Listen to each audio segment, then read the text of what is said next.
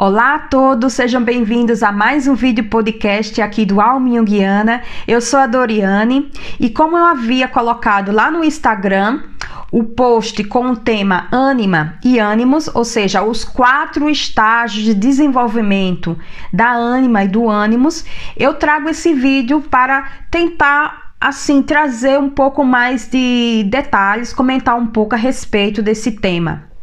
Lembrando que eu tenho aqui no canal e no podcast, claro, é, um vídeo falando sobre ânima e ânimos, que eu tive né, como base de referência o volume 7 barra 2, o livro de Jung, o eu e o inconsciente, porque tem um capítulo aqui que ele é muito, muito bom. E se vocês lerem uma, duas, três, à medida que vocês vão entendendo, vocês vão ter essa visão é, do que Jung quis dizer né, a respeito desse fenômeno psicológico que é a ânima e o ânimos. Então, nesse vídeo, vocês vão encontrar mais detalhes. Nesse vídeo aqui que eu estou trazendo, esse podcast, eu vou falar a respeito desses quatro estágios, mas eu vou dar uma pincelada também a respeito da ânima e do ânimos. Me perdoem aqui que eu tô com uma voz um pouco estranha, porque eu tive um resfriado essa semana. E a respeito dos quatro estágios, eu tenho como referência o livro O Homem e seus Símbolos, o texto da Maria Luísa Fonfrance, quando ela vai falar sobre o processo de individuação, porque ela vai fazer é um percurso, né, a respeito primeiro desse confronto com a sombra, depois a ânima e o ânimos, é, o encontro do self, né, essa relação com o self. Então aqui nesse texto ela vai falar a respeito disso e eu coloquei aqui como base para os nossos estudos. Então, é, Antes de mais nada, é importante a gente entender de que esse esse elemento feminino, esse elemento masculino, a gente parte, né? Claro, a psicologia de Jung parte da perspectiva de como esse indivíduo se identifica conscientemente. Não é uma coisa que é estritamente fixa no biológico mas como psicologicamente esse indivíduo se identifica. Então, se vocês tiverem na dúvida a respeito de é, trans, o homossexual, isso aqui já põe logo tudo em terra. Por quê? É como o indivíduo se identifica conscientemente. Portanto, no inconsciente, né, esse elemento psíquico, no inconsciente vai ser o contraponto. Então, isso eu expliquei para vocês é, no vídeo a respeito né, de ânima e de ânimos, que eu vou colocar o link aqui na descrição. Porque é muito interessante quando vocês é, tiverem esse conteúdo, né, acesso a esse vídeo, a esse podcast sobre ânima e ânimos, e depois é, vir para cá, para o vídeo e ir para o podcast a respeito desse, desse tema que a gente está trazendo, porque é uma complementação, né? Uma complementação. Então vamos começar pela ânima. Esse elemento feminino inconsciente no homem. Tá, estamos dizendo no homem, mas vamos falar desse indivíduo que conscientemente se identifica como um ser masculino. Então, inconscientemente, né, esse elemento psíquico, a ânima, né, é esse elemento feminino esse aspecto feminino, esse mundo interior feminino. É, quanto mais for indiferenciado, ou seja, for inconsciente, esse indivíduo não tem acesso, não tem uma relação né, mais consciente com esses elementos femininos, quanto mais essa ânima vai perturbar, vai transtornar as relações desse indivíduo né? Principalmente, não só as relações em geral, mas principalmente com as figuras femininas. A ânima, né, inicialmente, ela vai ter esse caráter, é, vai ter essa, esse formato aí com a relação que esse indivíduo tem com a sua mãe, né, ou com esse feminino, esse esse princípio, né, no início, seja uma cuidadora, uma avó ou a mãe, mas essa relação logo do início com esse ser feminino. Vamos falar aqui nesse, nesse âmbito individual, essa relação com essa mãe. Mas de um âmbito mais coletivo, né, esse arquetípico, é esse feminino, né? Essa imagem desse feminino que foi se moldando aí dentro da história da humanidade, né? Esse ser, essa mulher, essa mãe. E mais, né? Vamos colocar aqui nesse contexto de que a ânima, é, tendo como pano de fundo o processo de individuação, aí é aqui nesse texto que é, Maria Luísa Fonfrance traz é, essa ânima ela vai apresentar quatro estágios. Lembrando que é dentro desse desenvolvimento psíquico. Não necessariamente o indivíduo vai chegar até o quarto estágio. E aqui, mais uma vez, lembrando que é de uma forma é, didática, não é uma coisa que tem que ser tudo rígida, separadinha, fase 1, fase 2, fase 3. Não é assim, mas para que é, tenhamos o um entendimento é, compreender aqui a, a forma como a Maria Luísa Fonfrance e também a psicologia de Jung traz esse tema. Então, esses quatro estágios. Então, a ânima, né, a princípio, esse primeiro estágio traz é, um conteúdo mais instintivo, mais biológico. Essa imagem, esta mulher, que ela, ela é mais. É, é mais, vamos dizer assim, voltada mais para o instinto e que tem é, é, imagens aí que personifica, né? Que tem a personificação dessa, dessa ânima nesse primeiro estágio, que ainda está no estágio muito mais assim primitivo. Né? E que também tem ali uma conotação mais erótica, né? mais sexual. Nesse texto, a Maria dos Fonfrance traz como exemplo aí a, essa a Eva, essa mulher selvagem, essa mulher que é, tem uma ligação muito próxima com o instinto. Ela é uma, uma mulher que traz também esse, esse conteúdo mais biológico. Então, essa primeira fase. É, é sempre bom lembrar que é, esses estágios a gente vai também não só nesses exemplos, mas a gente vai ver também na mitologia, a gente vai ver também na, na literatura, né? Então, Aqui são só alguns exemplos. Nesse segundo estágio, que agora eu vou falar para vocês, é essa ânima, tá?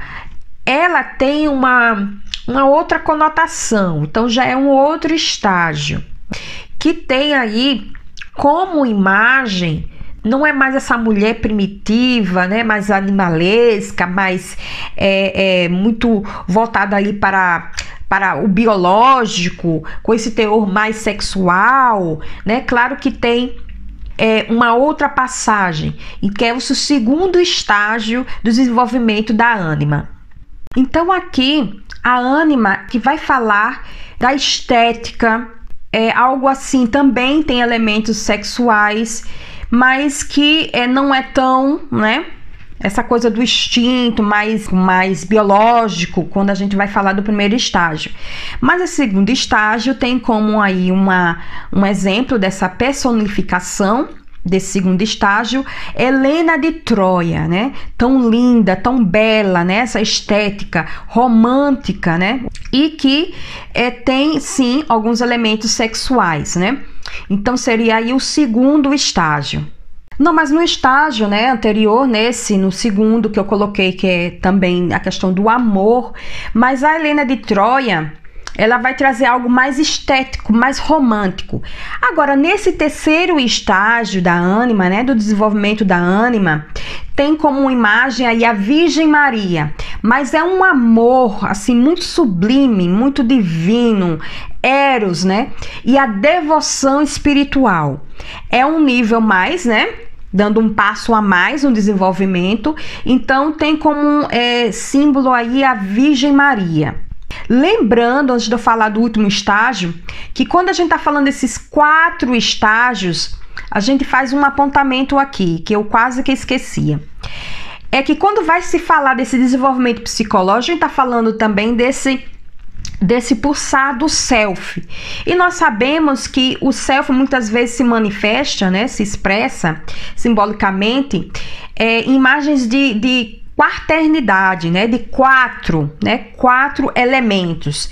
Então aqui a gente já começa a perceber essa associação desse desenvolvimento da ânima nesses quatro estágios, né, nesses quatro elementos, assim como o self, que é o centro da psique.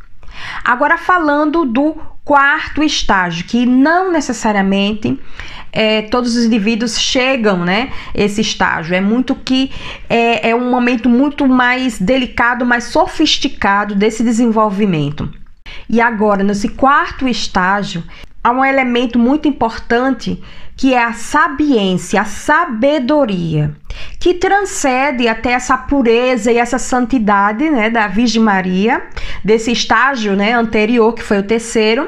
Então, nesse quarto estágio, né, nesse quarto elemento, como eu falei anteriormente, né, esse self, é, que muitas vezes se manifesta, que se apresenta num, numa simbologia de quatro elementos. Então, nesse momento, quem seria o símbolo mais próximo, né, para a gente aqui apresentar? É o quadro da Mona Lisa, a Mona Lisa. Essa sabiência, essa imagem que transcende até a pureza e a divindade. Portanto, a Mona Lisa seria o símbolo dessa imagem, né? Aqui como exemplo, tirando mais uma vez a referência desse texto da Maria Luísa von France. Portanto, a gente já observa aqui esse desenrolar, esse desenvolvimento e que tem tudo a ver com esse centro da psique, né? O self. E é muito importante a gente dizer aqui que é, quando a gente vai falar da ânima, e depois eu vou falar agora aqui do ânimos, é, existe uma forma assim muito interessante é de que a manifestação dela é muito mais voltada para as fantasias e também para esse caráter mais erotizado, né? E vocês percebem que isso a gente pode observar na literatura, né? em alguns contos, em contos de fadas, em filmes, né, que trazem ali a imagem daquela mulher pura ou então daquela mulher mais é, selvagem, mais primitiva, mas que tem ali um como fosse um foco de uma projeção. É isso que eu gostaria de dizer, sem a gente esquecer. Porque nada na psicologia junguiana é uma coisa assim desconectada. Conceito disso, conceito daquilo, né? Tudo dentro de uma caixinha. Aqui, quando a gente fala também da ânima do ânimos, a gente pensa também em projeção. Por quê? Porque esse elemento feminino tende a ser projetado. Quando a gente fala também de ânima e de ânimos, a gente também fala dessa projeção, desse fenômeno psicológico que é a projeção. E que aqui no canal também eu tenho um vídeo falando sobre projeção dentro dessa visão junguiana. Agora vamos falar um pouco sobre ânimos. Mais uma vez eu quero pontuar aqui que é só um recorte, porque é bem complexo esse tema. Mas, como eu gostaria de trazer aqui para vocês, para ficar um pouco claro, vamos agora para ânimos e os seus estágios de desenvolvimento. É, bem, é muito importante a gente frisar que quando a gente vai falar desses dois fenômenos psíquicos, que é a ânima e o ânimos, embora tenha semelhança, né? Porque também é, vai falar da projeção, vai falar desse inconsciente, desse, desse mundo interior inconsciente na mulher e no homem, que tem também como é, pano de fundo como o indivíduo se identifica conscientemente, é, a forma também como se manifesta tem uma certa distinção, a forma como a ânima e como o ânimos é, se manifesta. É, esse caráter de que a ânima ela se expressa de uma forma mais é, em termos da fantasia, de conteúdos eróticos, o ânimos não vai ser tanto nesse prisma, mas é, a sua expressão vai falar de ideias fixas, de convicções, né? Que são assim contestáveis, juízes, né? Então esse ânimos, ele vai falar mais desse pensamento, dessas ideias, dessas opiniões que são muito fixas e nem tem exceções, então é algo bem complicado. Então, esse elemento é, interior, esse elemento masculino na mulher, Lembrando que é como o indivíduo se identifica conscientemente, né? Então, vamos falar desse indivíduo que se identifica como um ser feminino conscientemente. Portanto, esse contraponto inconsciente é o ânimos, né? Essa face oposta. Portanto, esse ânimos vai falar dessas opiniões, dessas ideias fixas, se manifesta de uma forma diferente, né? Mas que também fala a respeito desse, desse consciente e desse inconsciente, né? Portanto, falando desses estágios de desenvolvimento do ânimos, vamos dizer aí que quando falamos da ânima, né, que vai apresentar aí essas figuras, essas imagens femininas. No ânimos vai se apresentar essas imagens masculinas. Mais uma vez, quanto mais inconsciente, né, não assimilada, não integrada à consciência, mais é, primitiva, mais indiferenciada é é essa, essa constituição desse ânimos, essa apresentação desse ânimos, né? Então, quanto mais inconsciente, quanto mais esse ânimos transtorna as relações, é, as relações afetivas, as relações com as outras pessoas e principalmente com os homens, né? Os relacionamentos com os homens. É importante dizer que assim como a ânima, ela tem essa influência é, da mãe, né? o ânimos vai ter influência desse ser masculino, né, desse pai, das figuras, né, principalmente nesse primeiro contato que o indivíduo tem, que essa mulher tem com o pai ou com um cuidador ou com uma figura masculina ali que represente é, esse primeiro contato com o ser masculino. Quando nós estamos falando, mais uma vez, de ânimo e de ânimos, estamos falando de projeção, Estamos falando também dessa imago parental, né? Dessa imagem que nós vamos fazer dos nossos pais, né? Dessas figuras, é, logo no nosso início de desenvolvimento. Mas vamos falar agora desses quatro estágios. Como é que se projeta? Quais são essas imagens que representam, que simbolizam é, esses quatro estágios? Primeiramente, é o estágio desse homem, né, primitivo, desse homem musculoso, desse homem que ele é mais voltado para o biológico, né?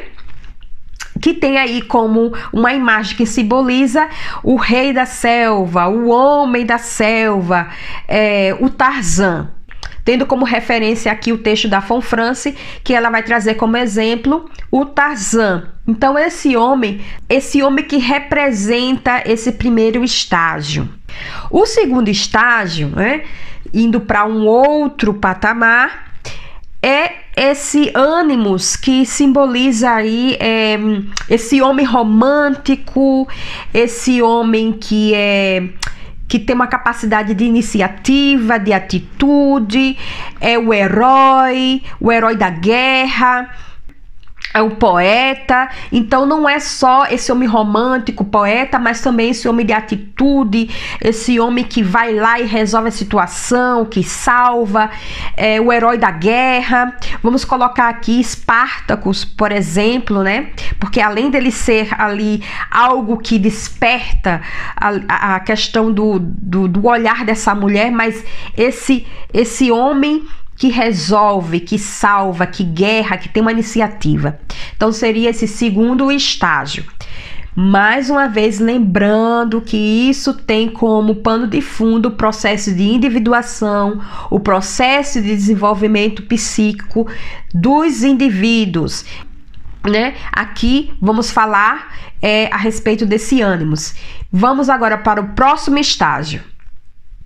Nesse estágio, né, no terceiro estágio, nós vamos falar agora desse homem, desse, mas desse ânimos que tem ali como foco, como a sua marca registrada, a oratória, o orador, o professor, aquele líder político, vamos dizer, que tem o poder da palavra, aquele que também traz um conhecimento, o professor.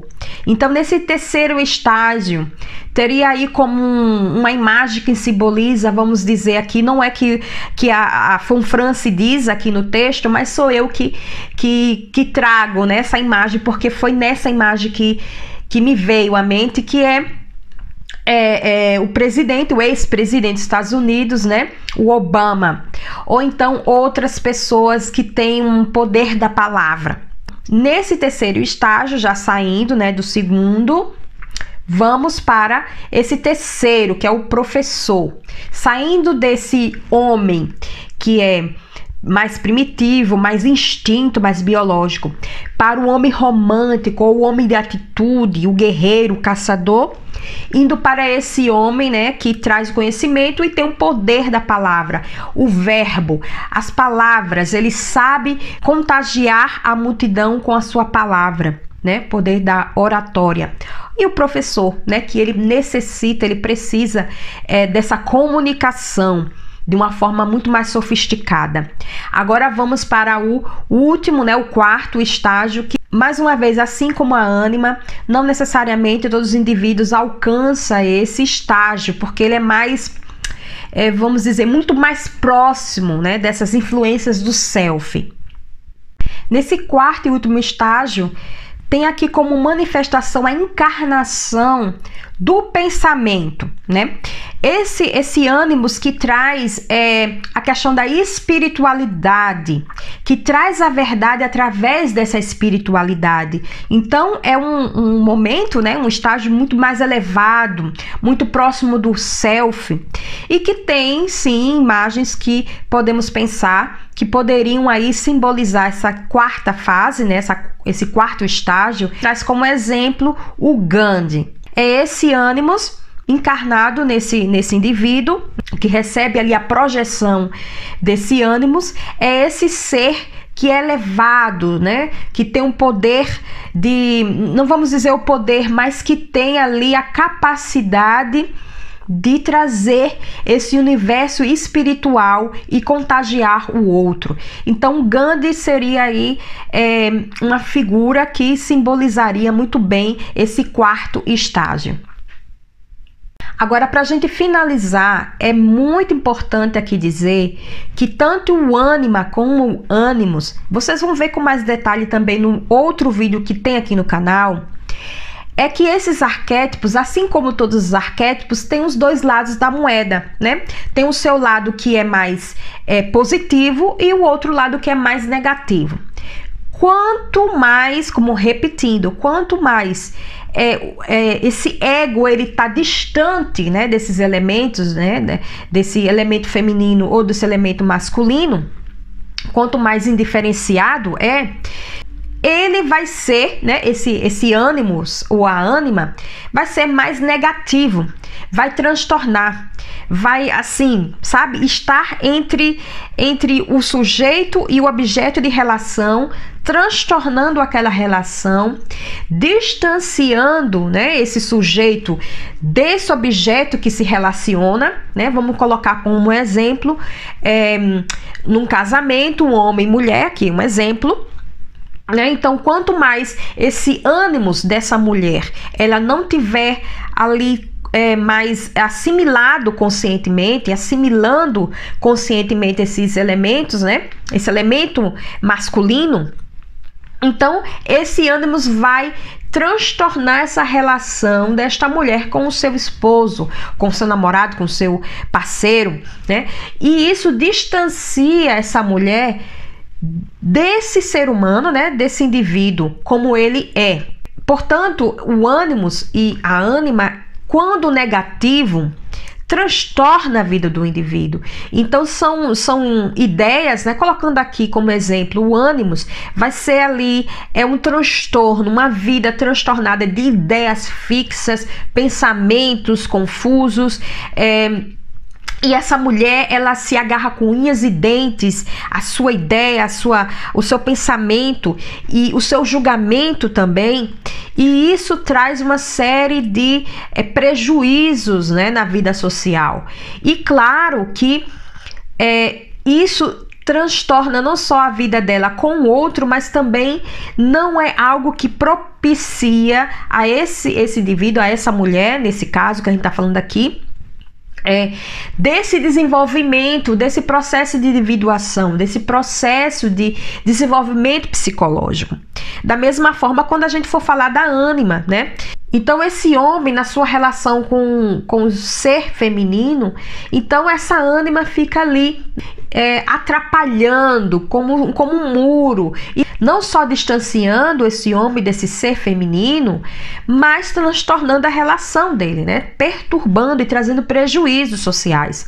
Não só sociais, mas também internos, porque prejudica o processo de desenvolvimento, porque quanto mais a gente também integra os opostos, nós estamos falando do processo de individuação, do desenvolvimento psicológico. E quando a ânima e o ânimos, eles apresentam os aspectos positivos, quando eles são mais assimilados, mais integrados na consciência, né, esse ego, são fundamentais para o processo de individuação, o desenvolvimento psicológico desse indivíduo, faz com que seja né, esse ânimos e essa ânima, elas, eles passam a ser como mediadores da consciência e do inconsciente, e também dessa relação com o mundo interior. Né? Então, veja a grande importância, a extrema relevância que tem é, a função né, desses arquétipos, a função psicológica da ânima e do ânimos, de mediar a consciência e o inconsciente, esse mundo interno do indivíduo, e quanto isso é fundamental para o processo de individuação. É por isso que também a Fonfrance traz nesse texto, no Homem e seus símbolos, falando sobre o processo de individuação e ela vai falar né, desse confronto da sombra, esse encontro com a ânima do ânimos, as relações com o self. Ela não pontua aqui, mas também é, indo mais à frente, é, esse confronto também com a persona, né? Essa persona, como eu me apresento socialmente, como quero ser visto, o confronto com a sombra, com meus conteúdos sombrios, a ânima e o ânimos e finalmente essa relação com o self, com esse centro regulador da psique. Esse texto da Fonfrance é muito, muito bom. E eu só trouxe os aspectos principais. Eu recomendo esse texto, tá? Recomendo também o texto do volume 2, quer dizer, corrigindo, do volume 7 barra 2, o eu inconsciente, quando Jung vai falar sobre ânima e ânimos. Aliás, eu recomendo o livro todo, que é maravilhoso, né? E eu acho que eu concluí aqui, né? O que eu gostaria de trazer para vocês. Agradeço a todos que ficaram até o final do vídeo e ouviram o podcast até o final. Um forte abraço a todos vocês. Obrigada mais uma vez e a gente se encontra nos próximos vídeos. Qualquer coisa, entre em contato comigo no arroba lá no Instagram. Ciao!